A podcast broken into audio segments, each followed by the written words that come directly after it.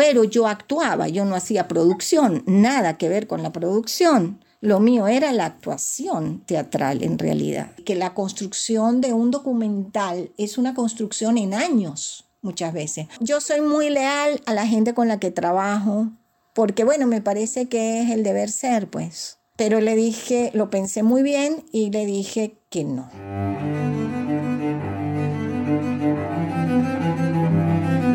Voces del cine venezolano, una mirada crítica y reflexiva hacia el pasado de nuestro cine y un legado para las generaciones futuras en las voces de sus propios autores y protagonistas. Voces del Cine Venezolano está patrocinada por el Centro Nacional Autónomo de Cinematografía, CENAC, y Producciones Omar Mesones para Zona Cine Caracas. Y para el episodio de hoy contamos con la participación de nuestra invitada especial, Lidia Córdoba. Y como siempre, quien les habla, su anfitrión, Omar Mesones. Bienvenidos todas y todos una vez más a este nuevo episodio de Voces del Cine Venezolano. Para el capítulo de hoy contamos con la presencia de Lidia Córdoba, una de las productoras con mayor y más destacada trayectoria dentro del cine venezolano. Ha trabajado al lado de directores de la talla de Clemente de la Cerda, Iván Feo, Diego Rizquez, Silvia Manrique, Mauricio Wallenstein, Atahualpa Lichi y por supuesto Andrés Augusti quien fuera su esposo durante muchos años. Lidia, un honor y un placer tenerte hoy como nuestra invitada. Bienvenida. Hola Omar, eh, muchas gracias por la invitación.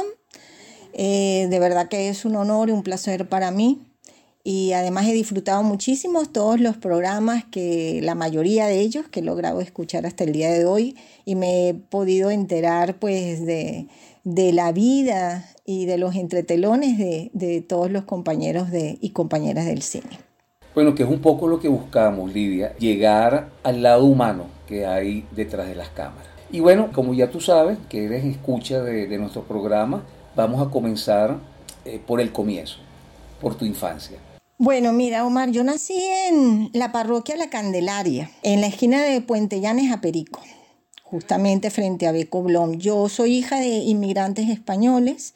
Mi padre y mi madre vinieron cuando ellos tenían 28 años aproximadamente. Yo nací, yo nací justamente en la Candelaria en 1959.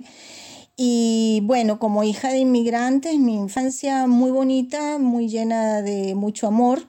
Eh, mi padre era carpintero, mi mamá era conserje en el edificio justamente donde yo nací, en la Candelaria.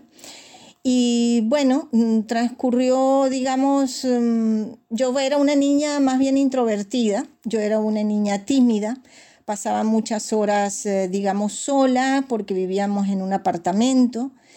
Y bueno, que hacía jugar con mis muñecas, no tenía mucho, no es que salía, que tenía niños en las calles con los que salía, solamente eran mis amiguitos de la escuela. Y bueno, digamos que así transcurrió mi infancia en ese edificio donde viví hasta los 24 años de edad. Lidia, ¿y en esos primeros años de vida no sentías ya algún tipo de inclinación hacia la imagen? Pues mira, no, no, no exactamente. Yo jugaba con mis muñecas, eh, me gustaba mucho cuando yo veía ver, em, ver la lluvia a través de las ventanas que, que daba un patio interno que tenía el piso de mi mamá pero no había ninguna conexión. Lo que sí hablaba mucho con las muñecas, creaba historias, quizá a lo mejor podía haber allí el indicio, pero no, yo no siento que en mi parte de la infancia hubo una conexión con eso. Sí pasa horas que me gustaba mucho de pequeñita ya, bueno, pequeñita, 8 años, algo así, de 8 a 13 años, pero ahí ya entramos en la adolescencia, digamos, que me gustaba mucho leer. Y cuando llegaba del colegio, de la escuela, pasaba bastantes horas leyendo, que más bien mis padres Mm, mi papá y mi mamá pues no, tuvieron una educación, digamos, formal, porque papá, eh, mi papá llegó apenas a tercer año de bachillerato, de, mm, a tercer grado, perdón, no a tercer año de bachillerato, a tercer grado, y mi mamá apenas cursó el sexto grado porque ellos eran inmigrantes y venían de la guerra civil española. Entonces me decían que, Lidia, ¿por qué pasas tantas horas estudiando o leyendo? Y eh, yo era pequeñita. Y es porque me fascinaba. Yo estaba, yo tenía como mi propio mundo y me encantaba leer y lo que yo más quería era leer y me, me gustaba escuchar música. Por cierto, recuerdo un tocadisco que teníamos en, en casa.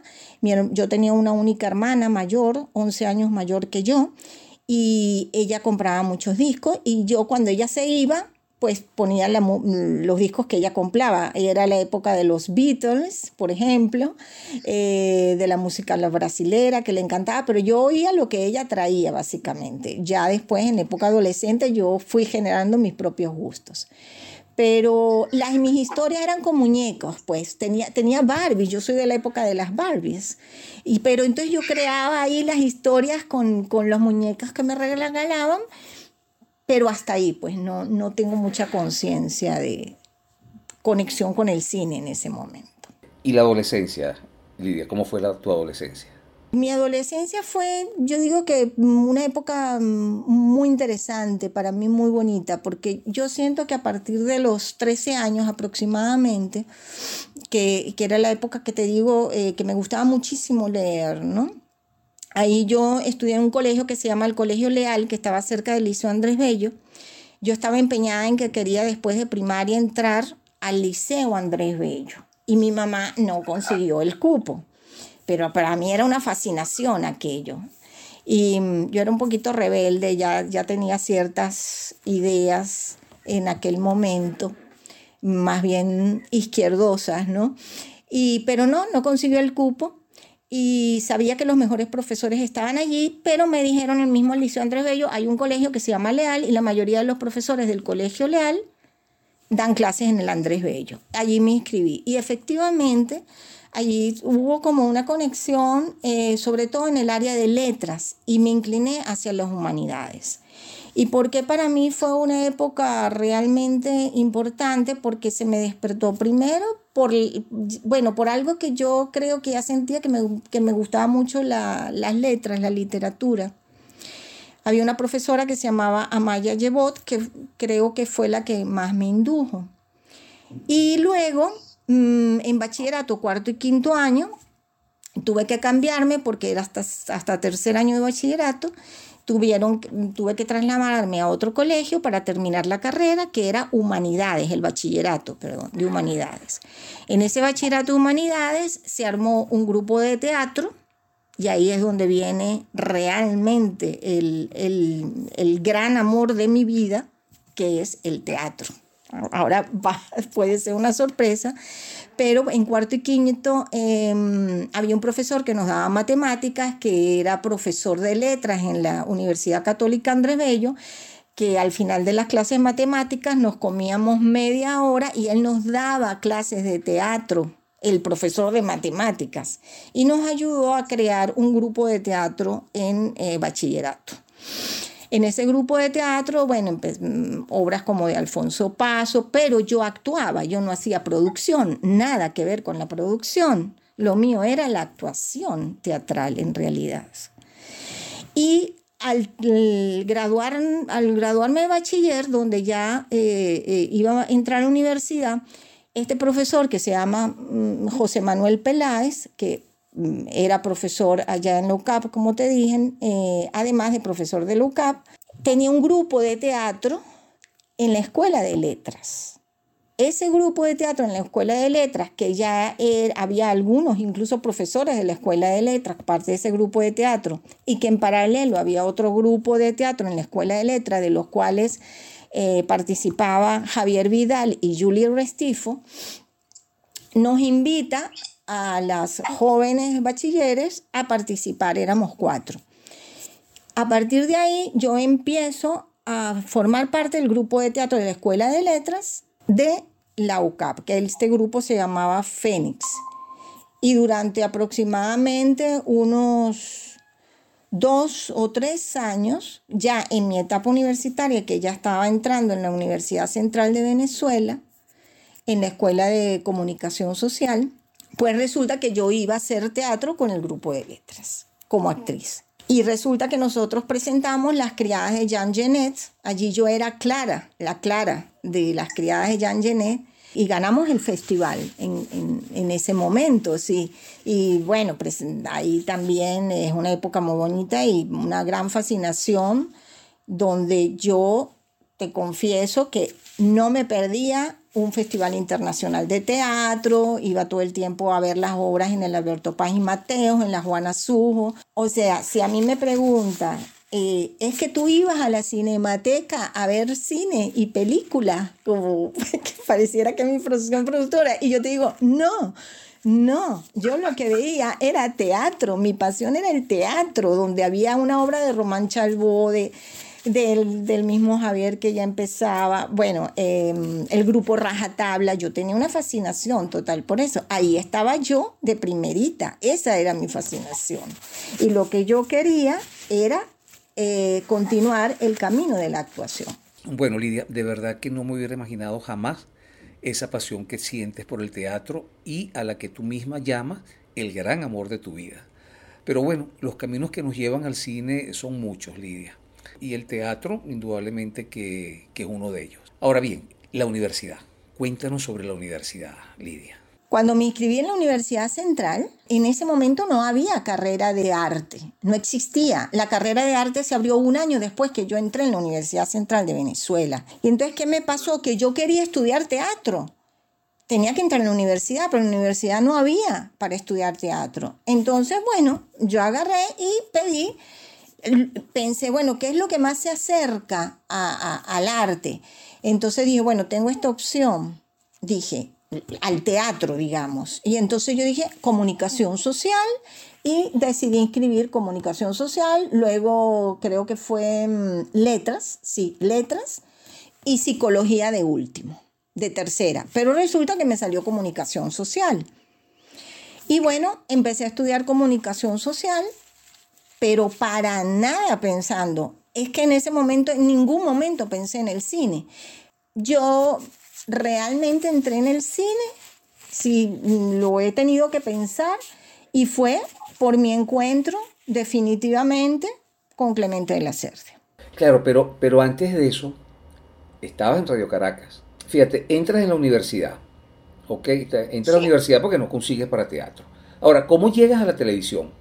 Porque yo no sé si en ese momento José Manuel Peláez ya estaba en Radio Caracas. No, no, no. Cuando yo entro en la escuela de comunicación social en, la central, el, el, primer año, por decirte, en el, ya en el segundo semestre, yo tenía una... Primero tenía, si te lo voy a narrar, tenía una inquietud muy fuerte ya en ese primer año de que yo necesitaba trabajar necesitaba trabajar para poderme ayudar, para comprar mis libros, eh, no porque mis padres no pudieran ayudarme, pero bueno, mi papá era un pequeño comerciante en ese momento y yo siempre he tenido quizá por...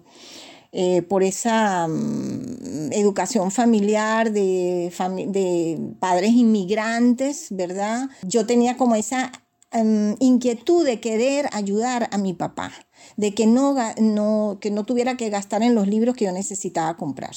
Entonces, bueno, primero entré en la Universidad Central, conseguí una pasantía en Instituto de Filología Andrés Bello, yo estuve un año allí, que era parte mm, de, de, un diccionario de venezolanismo de Ángel Rosenblatt. Y ahí estuve como unos, un año, un año. Y en ese año pido una pasantía para Radio Caracas Televisión. Yo misma solicito la pasantía. Yo no tenía contactos, no tenía nada, pero era esa angustia que de que además yo sabía que yo me tenía que abrir sola en un medio. Yo pensaba en el medio de la televisión inicialmente. No tenía amigos, familiares, contactos, no tenía nada. yo dije, bueno, puede ser a través de la pasantía.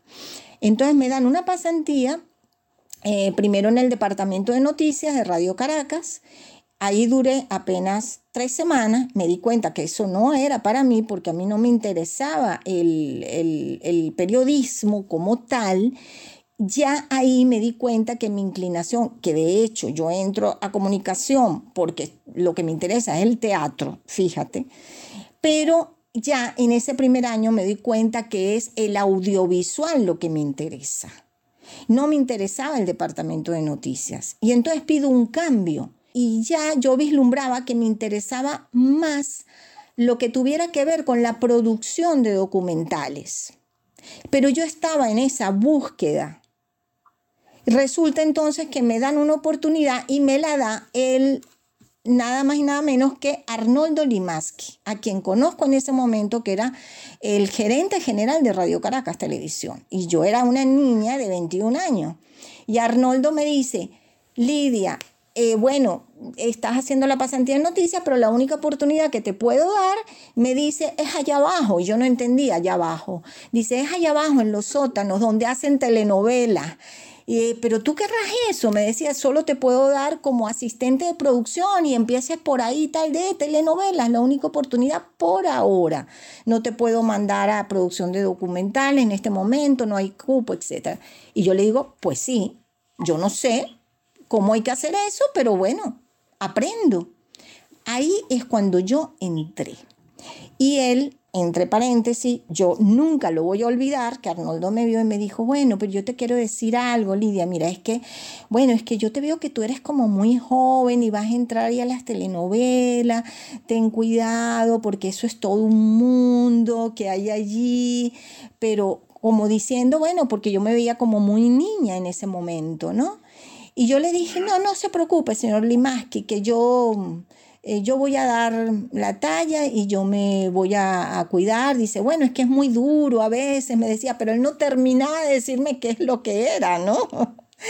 Y tú sabes que los actores también son muy sensibles. Bueno, ok, aquí estoy a la orden cualquier cosa. Y así fue, yo entré en, en la telenovela que se llamó De su misma sangre, donde justamente el director era Clemente de la Cerda te confieso que yo no sabía en ese momento todavía la, eh, la, importancia de Clemente. Yo no, ni siquiera había visto su primera película, Soy un delincuente. Y comienzo a hacer la telenovela, que él hace la dirección de la novela. Y había un productor general, yo era la asistenta, y a los tres meses sacan al productor general de la novela y me dicen, te quedas tú a cargo de la producción. Yo, ¿qué? ¿Cómo que me quedo yo a cargo de la producción? Sí, sí, ya, puedes terminarla. Yo, ¿qué puedo terminarla? Sí, sí, sí, tú puedes, tú estás lista para seguir adelante. Y pues sí, yo seguí adelante, terminé la producción de la telenovela de su misma sangre y Clemente, cuando terminamos, me dice, oye Lidia, eh, yo estoy comenzando un proyecto, estoy en plena preproducción, un proyecto que se llama Retén de Katia, que estoy trabajando y puliendo el guion con Rodolfo Santana. Y es para cine, ¿no te gustaría entrar en el campo del cine?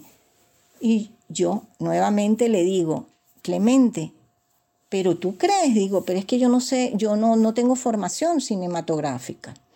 Porque yo, bueno, estoy en la Escuela de Comunicación Social, pero no tengo formación, no sé nada de producción de cine. Me dice, no te preocupes, aprenderás. Y ahí comenzó la historia, porque ahí Clemente me invita y comienzo a participar en las reuniones de guion que tenía Clemente la Cerda con Rodolfo Santana en las correcciones del guion de Retén de Katia, que íbamos todas las noches y se sentaban los dos a hacer las correcciones. Y ahí comenzó. Y ahí entonces me dice, va a venir una jefe de producción que va a ser Silvia Manrique, la que va a ser la jefatura de producción de Retén, porque ella era Silvia, la asistente de dirección de Clemente de sus películas anteriores. Entonces, ah, perfecto, magnífico, porque yo ahí estaba cómoda porque iba a ser un asistente. Pero, sorpresa, Silvia no pudo tomar la jefatura de producción. Cuando ya em, eh, se empiezan los preparativos de la, la, preproducción en sí del rodaje de retén, me doy cuenta que empiezo, que mm, Clemente me dice, mira, hay que hacer un plan de rodaje, un desglose y tal. Y yo, pero es que yo no sé hacer nada de esto, vuelvo a decir. Yo no sé, porque es que no tengo preparación. A mí en la escuela de comunicación, por supuesto, no nos enseñaban eso. Aunque yo tuve dos grandes profesores que fueron el profesor Carlos Rebolledo y el profesor Guedes. Pero el profesor Guedes me daba teoría cinematográfica. Y Carlos Rebolledo nos daba guion cinematográfico. Yo jamás vi producción, yo no sabía de qué se trataba eso en cine. Bueno, Clemente me dice, no te preocupes, te vamos a enseñar. Aquí está mi director de fotografía, que es el Gordo Jiménez. Él te va a enseñar cómo se, es un desglose, cómo se arma un plan de rodaje, etc. Y yo dijo, mientras, poco a poco, vamos a ver si se incorpora Silvia. Silvia Manrique nunca pudo incorporarse por problemas de salud. Eso fue lo que pasó. Y, y yo, sinceramente, pues empecé a aprender desglose, plan de rodaje, etcétera. Cuando me di cuenta, estaba montando todo el plan de rodaje. Eso fueron, bueno, eran sábanas, porque en aquella época tú sabes que lo hacíamos con hojas de papel, pegamos sábanas enormes montadas en una pared, los desgloses y le digo a Clemente un día, digo, pero, pero no, va, no va a venir Silvia como jefa de producción al final. Yo estaba aterrada, aterrada, pero yo seguía adelante. Y decía, Lidia, no, tú eres la jefe de producción. Pánico total. Yo dije, pero ¿cómo voy a ser yo la jefe de producción? Yo, sí, sí, tú ya está, montaste de glosa, hiciste. Ahora esto es, no te preocupes que nosotros te vamos a guiar. Y así fue Omar, en una en Retén de Katia. Eh, por eso yo digo que mi gran maestro, eh, mis, yo tuve dos grandes maestros en el cine en el inicio y se llamó, fueron Clemente de la Cerda y anterior el maestro Ricardo Yunis. Porque claro, yo me estaba enfrentando a un equipo técnico de hombres en su mayoría Sí, y yo sentí en esa primera experiencia con Clemente, que te, te, digo que fue brutal. Yo hoy en día lo pienso y digo, esto fue una locura, fue brutal, porque, y salió, y el rodaje salió y todo, pero para mí era sangre, sudor y lágrimas, fue. ¿Por qué? Porque eh, primero, em, yo tenía 22 años apenas. Eh, aparte de que tenía 22 años, yo me veía, eh, yo era chiquita, flaquita y me veía muy jovencita, ¿sabes? Entonces creo que había algunas características que no, no me ayudaban tanto y era una tremenda desconocida y además era una jefe de producción recién llegando y mujer. Y más de una vez yo lloraba, lloraba, no tienes idea, nunca me vieron llorar, por supuesto, nunca me lo permití, pero es que yo lloraba. Cada terminada de rodaje lloraba, pero la fachada y la cara que yo le daba a los técnicos era de fuerza, o sea, de que yo podía con ese trabajo. Lidia, en el año 1986 trabajas con Iván Feo en Ifigenia, que además tiene la peculiaridad de que se trataba de una película escuela. ¿Cómo fue esa experiencia? Iván me llama para mm, cuando Iván, que yo no lo, no lo conocía, eh, o sea, mm, nunca me había tropezado con él en ninguna parte, me llama, me ofrece la película y me dice que es un film escuela que tiene estas características y me dice, bueno, te quiero plantear cómo es, porque la idea es que la jefatura de producción, que es la que él me ofreció, tiene que manejar un grupo de estudiantes, porque es un fin de escuela y son estudiantes de la Escuela de Arte de la Universidad Central. Y entonces, bueno, me dijo, te voy a dar el guion, léelo, a ver qué te parece primero que nada y, y hablamos cuando hayas leído el guion, te puedo dar esta semana y tal. Efectivamente, a ver qué te parece. Dice, sé de tu trayectoria, mm, eso sí fue lo primero que me dijo, me gustaría trabajar contigo porque sé de tu trayectoria, de tu trabajo con Clemente. Yo leo el guion, a mí me fascinó ese guion. Cuando fui a hablar con Iván, me dijo, bueno, pensaste lo del fin de escuela, que te vas a tener que rodear de jóvenes que nunca han hecho una película. Siempre, claro, va a haber un equipo técnico, que son los profesionales del cine, en las áreas técnicas, pero en esas áreas técnicas vamos a, poner de asistentes, de ayudantes a los jóvenes para que puedan aprender en cada una de las distintas áreas y tú vas a tener que ayudar también a coordinar a ese, a ese grupo de jóvenes, ¿no? O sea, era como dos producciones paralelas prácticamente. Yo le digo, a mí me pareció fascinante y yo le dije, en ese momento tendría yo, mm, creo que 24, 24, 25 años, yo no tenía más. Y yo le dije, fan, yo no tengo ningún problema, me parece maravilloso que haya un grupo de jóvenes y tal, y bueno, vamos a ver cómo, cómo nos vamos manejando. Allí en la producción ejecutiva me dijo, bueno, no te preocupes, aquí hay un equipo, estaba César Díaz, una maravilla, eh, por parte de la Universidad Central, que también era profesor allí de la Universidad Central de Venezuela. Estaba también Marco Antonio Pérez, nuestro querido Pecos, pero Pecos estaba en la parte administrativa, era el administrador de las finanzas de Iván, o sea, yo no tenía que manejar porque yo sí le dije, Iván, yo quién van a manejar la parte administrativa, ¿no? Porque eso es un, un, elemento bastante importante. En mi caso particular, en, en, el cine, yo siempre he querido que hubiera una figura de administrador al lado mío. O sea, que no fuera yo la que manejara la, la, administración, sino tener yo un administrador y claro, yo manejo las partidas económicas, los presupuestos y todo, pero tengo un administrador al lado para llevar los cuadros y todo esto porque bueno, uno tiene que reconocer eh, también por cuestiones de formación, yo tengo, tenía que aceptar además como productora dónde estaban mis debilidades, ¿no? De formación también, ¿no? Entonces, bueno, nada, ahí arrancamos con, con el film escuela. Mm, para mí ha sido una de las experiencias más bueno, si yo digo que mis principios con Clemente fueron maravillosos, a mí Ifigenia con Iván Feo y todo el equipo me marcó la vida. Me marcó la vida porque era una película de época, por la cantidad de gente que trabajábamos allí con estudiantes, por lo que eso significó. Ahí hay una cantidad de historias, de vivencias riquísimas y extraordinarias. De allí surgieron de la Escuela de Arte grandes profesionales, grandes profesionales. Eh, hoy en día ahí trabajaron Nancy de Miranda, eh, bueno, para qué nombrar, un montón de gente, eh, chicos, Natalino, no me acuerdo ahorita el apellido, que era, se convirtió en un excelente foquista. Y bueno, Iván además eh, termina haciendo la dirección de fotografía y poniendo sus equipos, además de cámara, César Bolívar. Y el elenco que era una maravilla, era un elenco totalmente extraordinario y había otra implicación en esta película que también Iván me la señaló y es que no solo porque eran estudiantes que íbamos a estar formando en el camino y además que tenían que cumplir con unas responsabilidades donde, donde yo solicitaba unos niveles de exigencia de, de, puntualidad, de responsabilidad tremendo, sino que además iban a ayudar a conseguir los recursos que esa película iba a requerir.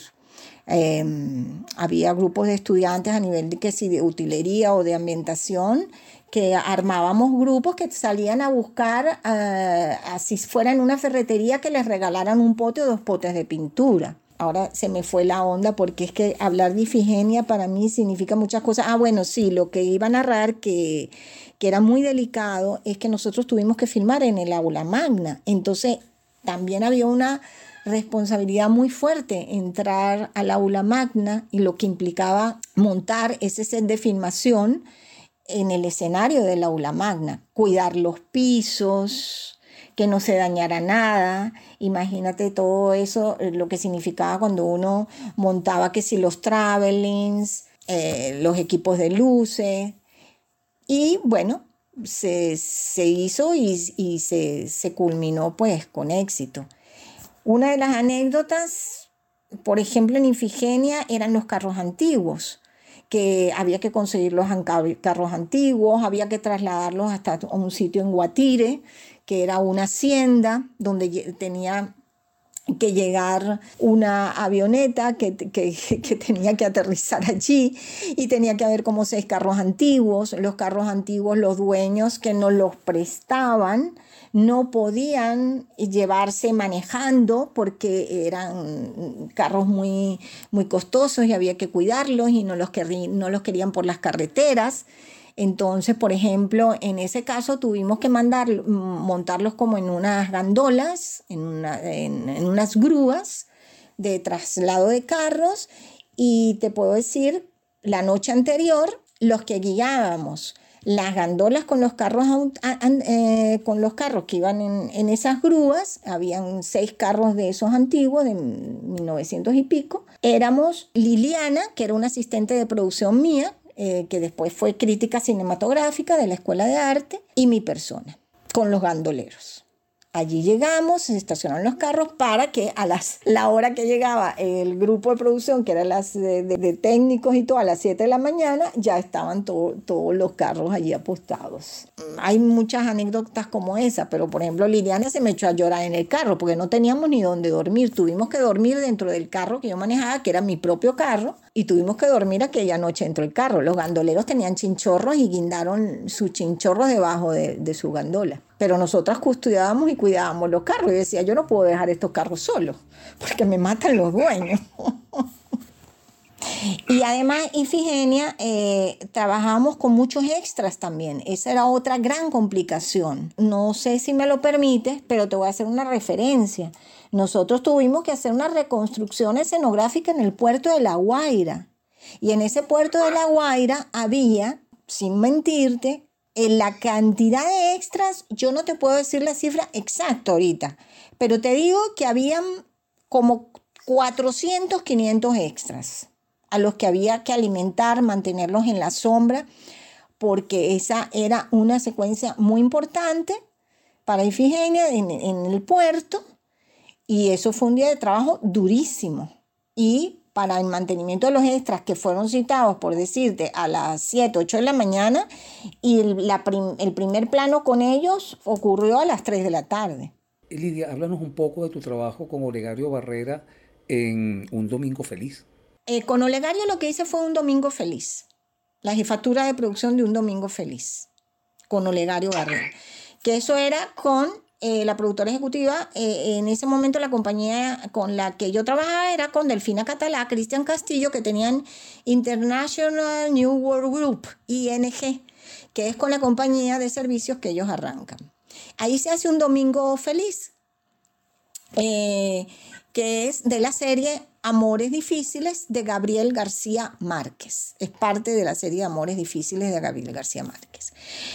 A partir de eso, se comienza a hacer una preproducción de un proyecto que se, iba a hacer con Delfina. Yo tenía la jefatura de producción también ahí con Titón, que yo tuve el gran honor de conocer a Titón en una preproducción que se empezó a hacer aquí, en Caracas, con Tomás Gutiérrez Alea, que se iba en una película que se iba a hacer que se llamaba Me alquilo para soñar, bellísima pero no, no se llegaron a acuerdos, en fin, quedó el proyecto sin realizarse, ¿no?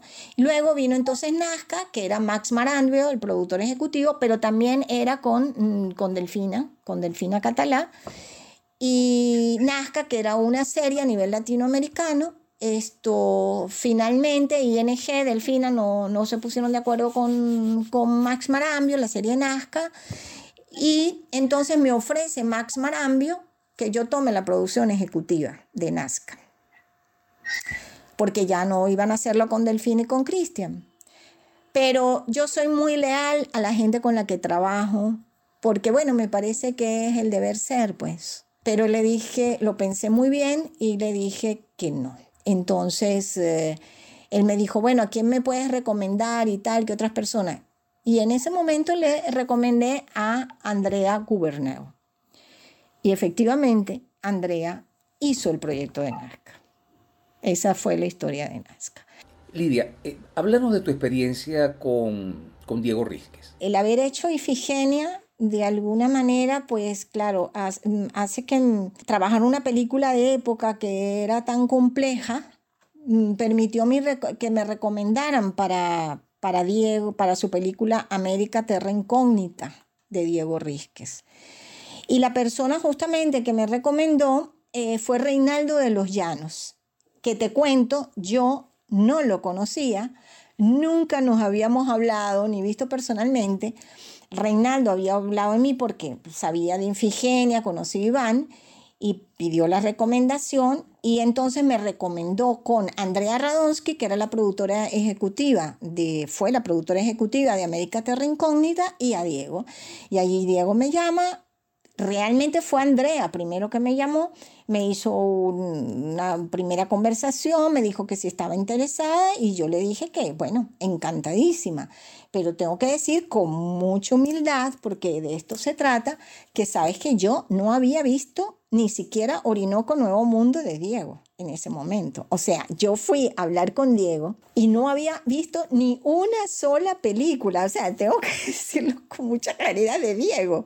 La, claro, después que hablé con Diego y con Andrea, y entonces me explicaron un poco las características del proyecto y tal, y yo le encantada, pues empecé y ahí sí, me tuve que verla para, para entender ese universo de Diego y entender un poco por dónde iba la producción, porque claro, hay una particular, o sea, yo siempre con cada uno de los directores, que ahora vendrán otros quizá con los que he venido trabajando, yo siempre mm, trataba de escucharlos, ver bien un poco qué era lo que ellos realmente necesitaban, cuál era su estilo, porque claro, aunque yo tenía ya una formación de producción, yo eh, siempre he dicho y he pensado, y eso se lo he dicho siempre cuando he tenido oportunidad a, los alumnos de producción, que para mí cada película era eh, como un, como, algo nuevo,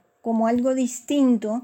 Y de cada película yo siempre aprendía de, de, cosas buenas y de cosas malas, de errores. En todas he cometido errores, por supuesto que sí, en todas he aprendido cosas. Y de los directores muchísimo. Y cada director era un universo, un, un universo que yo trataba de indagar para ver entonces qué era lo mejor que uno podía darle, eh, más allá de las reglas de la producción que había que cumplir, de las logísticas, etc. Era conectarme eh, con la obra, eh, con lo que realmente ellos querían transmitir un poquito más allá del 2 más 2 de la producción.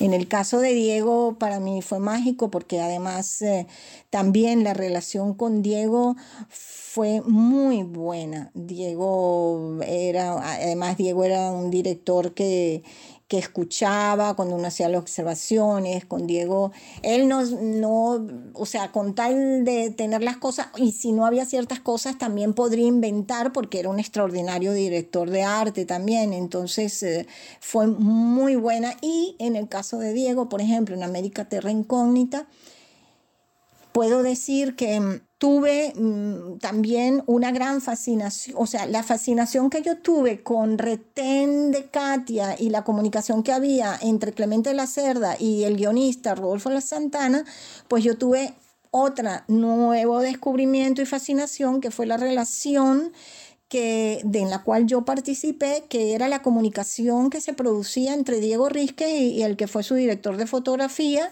eh, Andrés Agustí donde además conocí a Andrés Agustí eh, como director de fotografía en esa película. ¿En qué otra película trabajaste eh, con Diego? Eh, primero sí, fue América, que, que, fue un trabajo de producción enorme, el de América Terra Incógnita, porque América Terra Incógnita fueron muchas locaciones, muchos trajes, vestuarios de época que lo hacía de, María Adelina Vera, maravilloso, escenografía y hubo distintas locaciones. Eh, hubo que ir hasta Río Caribe, donde se hicieron las principales, eh, una de las escenas justamente de la llegada de, la carabela, que también tiene sus anécdotas, la carabela esa llegando a, la playa de Playa Medina en Río Caribe, el traslado de todo, todo ese grupo de extras hacia esas zonas también, o sea, mm, eh, hubo una filmación importante, em, un poquito complicada también, que fue en la fachada de la iglesia Santa Teresa, en el centro, donde había caballos, donde un caballo salió corriendo por las cuadras del centro, también se nos escapó uno de los caballos y eso fue otro episodio también y eso sucedió en América. Pero bueno, logramos rescatar el caballo finalmente. Hubo, o sea, las locaciones de, de, América fueron fascinantes. Teatro municipal, bueno, la propia casa de Diego. Y a nivel de vestuario y maquillaje, a mí, de hecho, en estos días tu, volví a ver América justamente para para esta entrevista que me ibas a hacer y, y nuevamente es una película que a mí me fascina dentro de la cinematografía de Diego. Posteriormente me volvió a llamar cuando hizo Caribe con Tempo. Ahí no había tanto problema con las locaciones y la producción de Caribe con Tempo fue muchísimo más sencilla que, que la de América. En esta línea de películas difíciles, Lidia, Río Negro, de Atahualpa Lichi.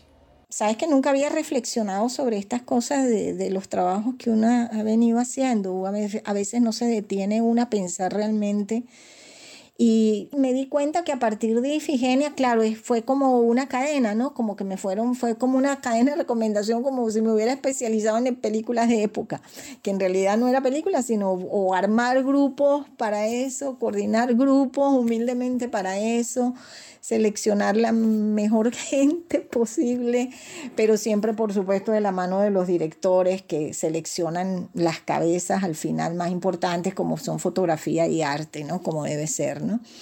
Pero entonces em, viene Río Negro, de Atahualpa Lichi, que justamente Atahualpa me llama cuando termino de, trabajar con Delfina, con Delfina Catalá, ah, eh, terminamos de hacer creo un domingo feliz, tiempo después, eh, ya no sigue la compañía y entonces me llama Atahualpa para hacerle la producción ejecutiva de, de Río Negro cuando Atahualpa me llama y me propone, y es un proyecto de coproducción y me propone la, mm, la, producción ejecutiva, me dice, te doy el guion igual, léelo, a ver qué te parece. Es compleja porque es una película de época y dije, ay Dios mío, otra película de época. y otra, Dios. Digo, bueno, está bien. Entonces, bueno, leí el guion, me encantó, porque me, además me, me causó una gran fascinación el personaje de Funes. Pero entonces me explica lo de la coproducción, él y Diana, por supuesto, que era la guionista, Diana Lichi. Y yo leo el guion, veo aquello me reúno con Atahualpa y le digo, mire Atahualpa, me fascina el guion, me encanta, de verdad es un honor, un placer para mí que me, que me hayan considerado para esta película, que además me causó una fascinación el personaje de Funes en, en la primera lectura que tuve, pero yo les digo a ellos, les digo, miren, esto es una coproducción compleja, una coproducción con España, una coproducción con Francia, y Venezuela, por supuesto, digo, y me ofrecen la producción ejecutiva y yo honestamente, humildemente, no me siento en capacidad, no me atrevo a ejercer la producción ejecutiva. Yo creo que se necesita un productor ejecutivo, yo estoy dispuesta a hacer la dirección de producción de esta película. Por supuesto que sí. Y digo, yo sugiero que sea eh, Delfina. Delfina Catalá, ¿cierto? Y así fue como llaman a Delfina y a Cristian para entonces ser los productores ejecutivos de Río Negro. Y entonces yo trabajé como directora de producción allí en, en Río.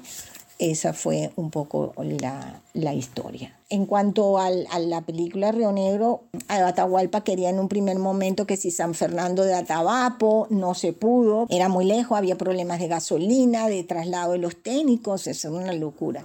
Al final empezamos a hacer locaciones hacia la zona de Puerto Ordaz, iba yo con el director de arte, con nuestro querido Pecos, Marco Antonio Pérez, eh, que era mi, mi, mi productor de campo, mi mano derecha, y recorriendo toda esa zona de Puerto Ordaz para encontrar un lugar orillas del río Caroní para poder reproducir el pueblo de San Fernando de Atabapo de aquel momento hasta que dimos con eso. Y luego, bueno, todo lo que significó, pues, era la logística, pero por lo menos estábamos más cerca, ¿no? Y estábamos como a 30 minutos de la ciudad de Puerto Ordaz y íbamos, veníamos todos los días. Agregado a eso, había que construir o sea, si en películas como Ifigenia era el problema de los carros y otras cosas, en películas como Río Negro fue la, la construcción de, del barco, que luego finalmente eh, se quemaba, ¿no? Y no solo el barco, sino la reproducción a nivel escenográfico, la construcción de el pueblo de San Fernando de Atabapo, a orillas del río Caroní, porque eso fue una, una construcción lo que se hizo allí. Lidia, y ya para el año 1995 tienes la oportunidad de trabajar al lado de Luis Armando Roche para su película Aire Libre. Háblanos un poquito de esa experiencia. Con, con Luis Armando y, y con Fafá, María François Roche. Eh, que era junto con Luis Armando los, los productores de, de, la película, productores generales de la película, y entonces me piden justamente para que yo hiciera la producción ejecutiva de la película de, de ellos, ¿no?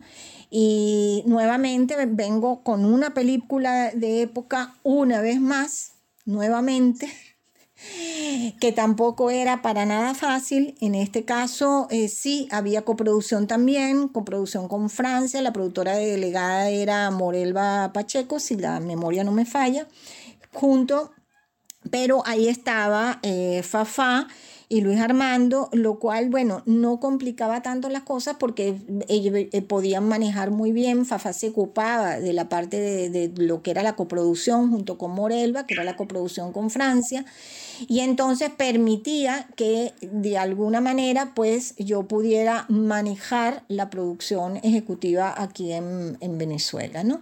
Entonces, esa fue una película también, bueno, mi relación con Luis Armando y con Fafá fue muy bonita, muy buena, de mucho respeto, de mucho afecto además. Y la película también me generó muchísimos aprendizajes, incluso por el grupo actoral que había allí, por la misma historia, por la cantidad de locaciones que eran enormes también, muchísimas locaciones. Eh, eh, ahí tuvimos que ir hasta Puerto Ayacucho inclusive. Y um, ahorita lo primero que se me viene, se me vino como una imagen a la cabeza de ese traslado que se hizo a Puerto Ayacucho, donde tuvimos que transportar, hubo que conseguir apoyo de la Fuerza Aérea donde íbamos en un avión de estos Hércules, donde íbamos montados con los actores y todo, que nos dieron el apoyo, la, la Fuerza Aérea.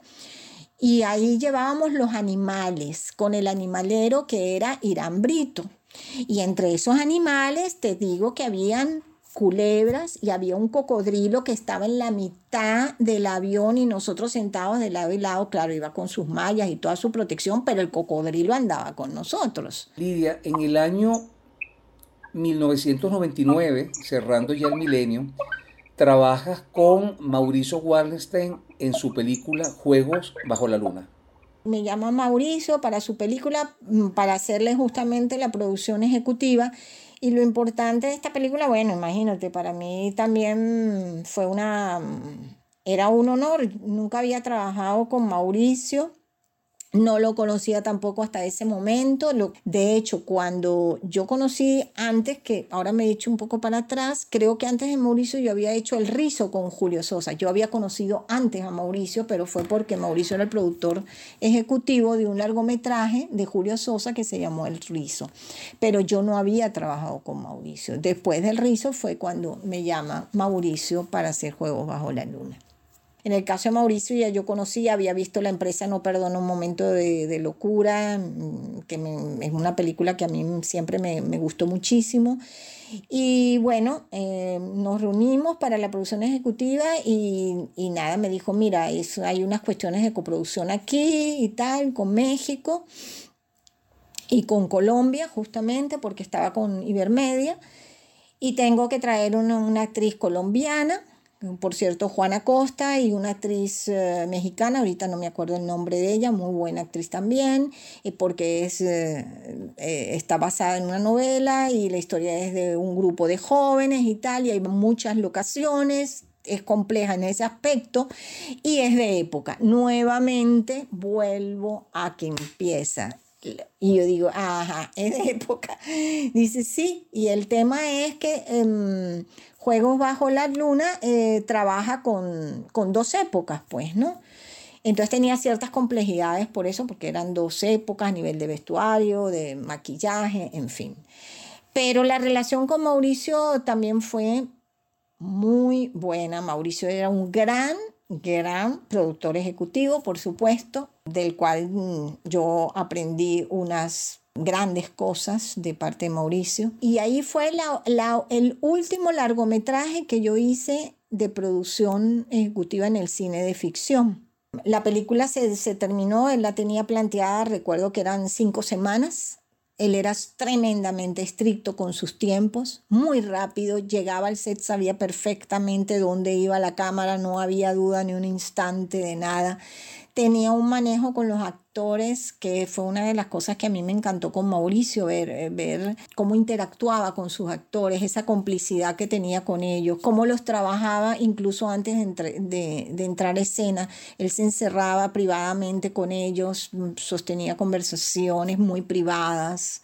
Bueno, Lía, y hemos dejado para el final a un personaje con el cual te relacionaste de diferentes maneras en términos profesionales. En algunos casos, él fue el director de fotografía de algunos proyectos que te tocó producir y en otros casos él fue el director de documentales de los cuales tú fuiste la, la productora ejecutiva. Estamos hablando, por supuesto, de Andrés Augusti, con quien mantuviste no solamente una larga relación profesional, sino que mantuvieron también una larga relación de pareja. Sí, bueno, Andrés es em, mi, compañero de vida, pues, eh, mi, compañero de la vida, mi compañero de, trabajo, el padre de mis hijos, ¿qué te puedo decir? Em, la persona con la cual produjimos una cantidad de documentales, ah, documentales largometrajes, ¿no? A partir del 2002. Pero yo Andrés lo conocí con América Terra Incógnita como director de fotografía. Nunca había trabajado con él como director de fotografía. Y allí fue que nos conocimos. Y ahí fue cuando empezó nuestra relación de vida y de trabajo, en trabajos de, de producción.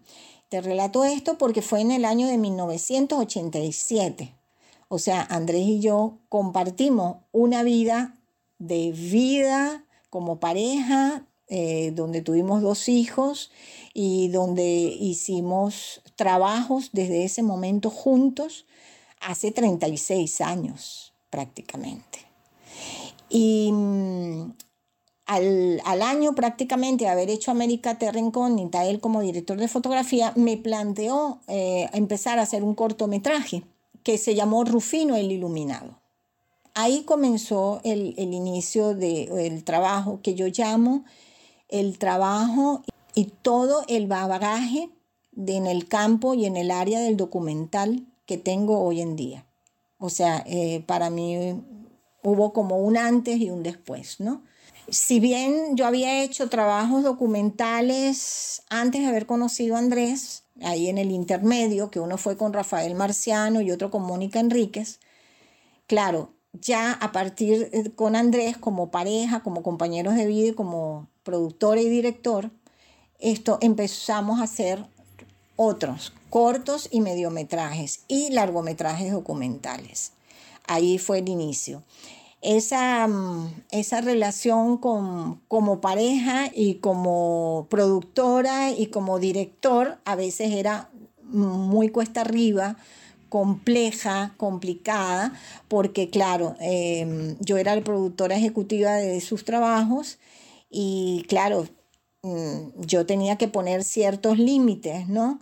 a un desarrollo creativo y a, toda la creatividad y toda esa pasión que él tenía en su obra que había, había muchas veces que, refrenar, ¿no? Pero yo mm, pienso que mm, eh, todo, todo ese conocimiento y, toda esa vida de, de, la obra documental que hicimos y que construimos juntas, de la cual yo me siento parte y de la cual me siento profundamente orgullosa. Em, más que por mi trabajo, eh, yo te diría porque él, eh, una de las cosas eh, que me enseñó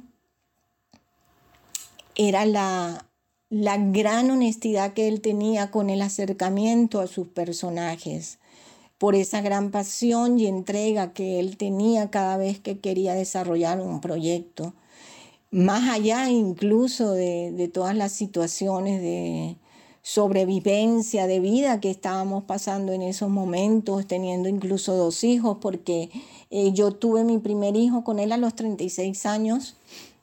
Entonces fueron épocas, como decirte, muy difíciles porque, claro, producíamos los cortos, eh, como fueron Rufino en Iluminado, Parque Central, eh, la misma nota y corta, y, contábamos con los financiamientos y era como una forma de vida y, luchando con manejar a una familia ¿no? de cuatro, ¿no? de sobrevivencia, donde mm, éramos, eh, claro, éramos una familia de cineastas en cierta forma y nuestra vida giraba en torno a, a, esa pasión que él tenía por esos proyectos en cada momento, ¿no?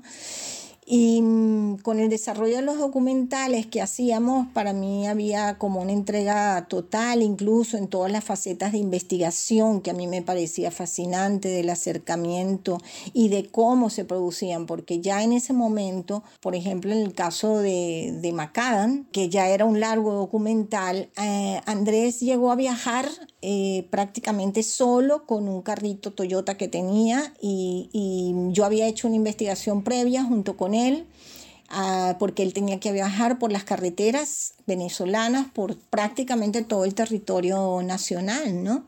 Y iba él solo con su cámara, él no llevaba ningún asistente. Y yo que desde mi casa, eh, pues con, cuidando a mis niños, porque yo tenía doble rol, era la productora y la mamá. Él era un director que tenía una idea sobre, tenía una estructura de guion y una idea sobre el documental pero había muchas más cosas que él no terminaba de elaborar en su, en, su guion, ¿no? que estaban en su cabeza y que uno tenía que tratar de entender y de seguir la producción de acuerdo a lo que él iba eh, necesitando y sugiriendo, ¿no? A lo que yo fui descubriendo que Andrés estaba como director más, cada vez más cerca de lo que sería el cine etnográfico. Y, por el acercamiento también que tenía con sus personajes, que luego cada vez se evidenciaba más en largometrajes como Memorias del Gesto, donde nuevamente vuelve a recorrer el país prácticamente solo, buscando las gestualidades, el trabajo, la religiosidad en distintas zonas del país y que implicó también un trabajo de investigación enorme donde prácticamente estábamos solos, él y yo, y además de solos, él y yo, eh, desarrollando la educación de nuestros hijos que, que estaban en pleno proceso pues, de, de, crecimiento. Con Andrés mm, hice también los rostros del almirante, tengo que devolverme un poco atrás porque la memoria me falla un poco. Cuando prácticamente mi, mi, hija pequeña tenía dos años de edad, los rostros del almirante que fue un largometraje que fue transmitido por HBO y que fue con recortes de películas de distintos fragmentos de películas sobre la figura de Cristóbal Colón. Eso fue un trabajo de investigación que se hizo con Javier Guerrero, que fue un gran asistente de dirección y un gran investigador también para esa película en específico. Pero Andrés era muy exigente y a veces yo peleaba mucho porque uno tenía como unos tiempos para terminar las cosas y él no terminaba y le daba vueltas a la película, sobre todo en el proceso de postproducción y seguía y a veces en el mismo proceso de postproducción quería seguir grabando cosas. Claro, porque es que además la construcción, mm, yo tuve que también y lo aprendí con él, que la construcción de un documental es una construcción en años muchas veces.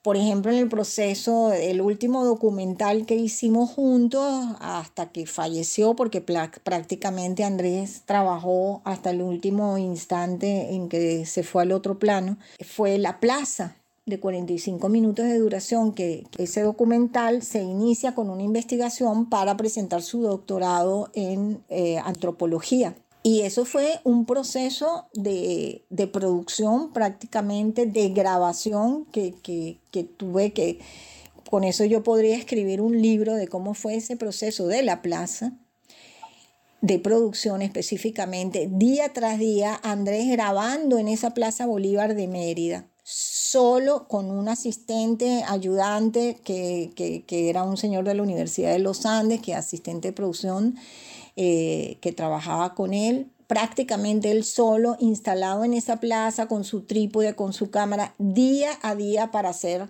sus registros. Y eso sucedió durante prácticamente cinco años de trabajo. Creo que él se fue muy pronto también porque ahora es que él podía hablar de muchas cosas, de lo que podía traducirlas, digamos, ¿no?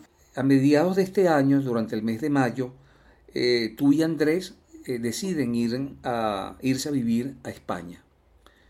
¿Pudieras hablarnos, por favor, de, esta etapa?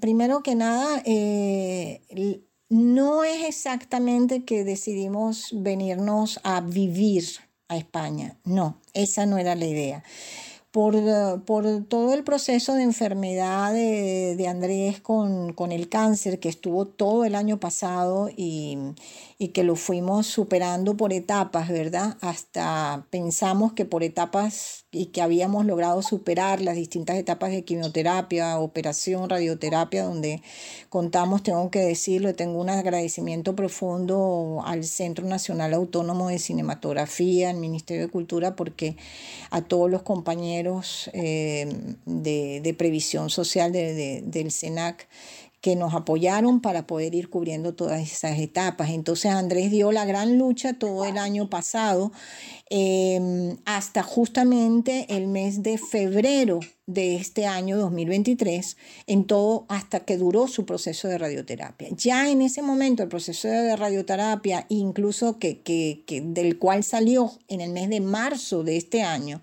en enero ya se comenzó a vislumbrar de que él tenía que seguir una serie de tratamientos después de de, la radio próximos que iban a ocurrir tres meses siguientes después de marzo, o sea, para el mes de junio, julio de este año, Andrés tenía que eh, someterse a, distintas... Eh, tipos de exámenes que iban a resultar bastante costosos y a unas vacunas que estaba sugiriendo la, doctora que lo estaba tratando allá en Venezuela y le dijo, Andrés, tú te vas a tener que poner estas vacunas que cuestan como 2.500, 2.000 dólares, es conveniente por el tipo de cáncer neuroendocrino que tú tienes y hay que someterte, bueno, dentro de tres meses es que vamos a ver, pero aparentemente estaba bien y entonces, claro, eh, nosotros no contábamos con ningún tipo de recurso económico ni, ni, para todo el proceso de Andrés ni nada, si no hubiera sido por los apoyos y las ayudas.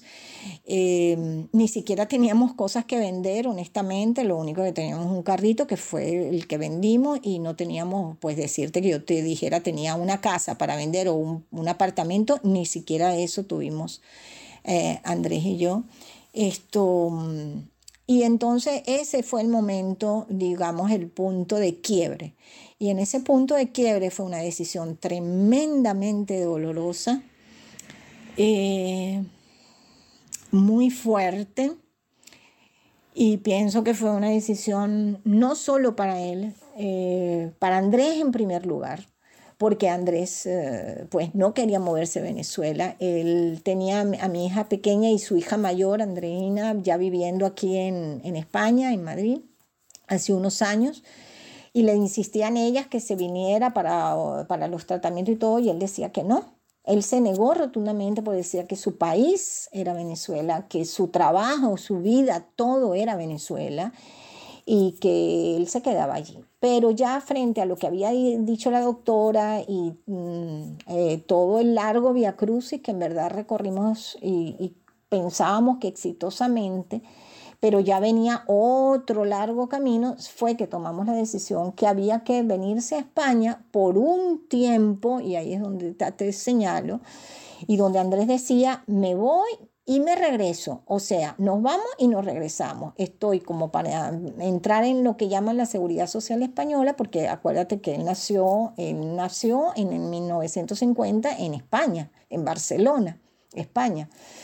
Pero él se, a él se lo trajeron a Venezuela cuando él tenía apenas 11 años de edad, y él lo narró en uno de tus programas. Y claro, él era venezolano, él no, él amaba Venezuela profundamente y además, como él decía, profundamente. Él llegó a España y quiero decirte que él llegó deprimido y él decía que en seis meses se iba, pero eh, la vida te da sorpresas y aquí es cuando mm, yo también estaba preparada para eso, a pesar de que eh, las hijas estaban aquí y todo, pero bueno, preparadas para entrar en el sistema de la seguridad social, que le hicieran todos los exámenes con todos los aparatos y todo. Eso iba a ocurrir en junio, llegamos el 8 de mayo y la sorpresa fue que el 4 de junio empezó a sentirse mal, mal, mal, muy mal. Entramos por una emergencia y pues no salimos prácticamente del hospital cuando vino la triste y mala noticia de que había una metástasis. Muy sorpresivo, no cosa que no puedo entender todavía al día de hoy, en este instante.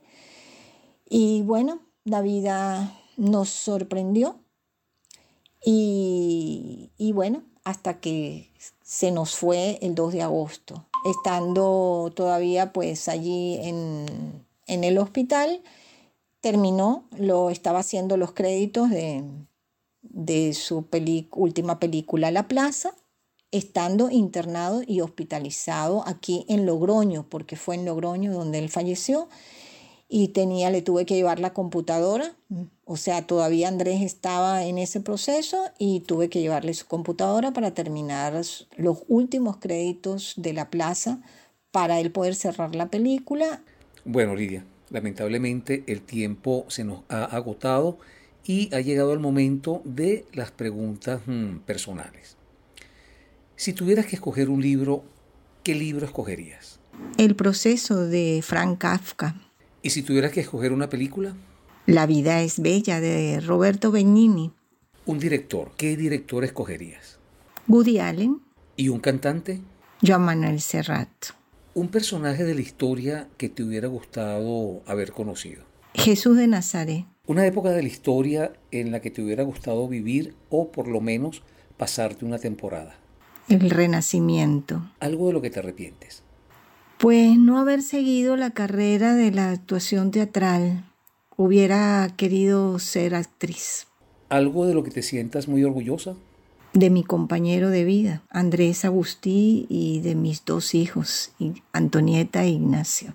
Bueno, Lidia, ahora sí llegamos al final de, este episodio. Y tal como lo habíamos sospechado desde un principio, fue un, un encuentro extraordinario, muy enriquecedor. Yo que te conozco desde hace muchísimos años, bueno, al igual que muchos escuchas que han estado con nosotros en este episodio, he descubierto muchos matices ocultos, como por ejemplo esa actriz que llevas por dentro. Eh, como dicen, nunca es tarde, Lidia. Así que en cualquier momento eh, espero que nos sorprendas, no detrás de las cámaras, sino en la pantalla. Lidia, muchísimas gracias por todo tu tiempo y por todos tus recuerdos.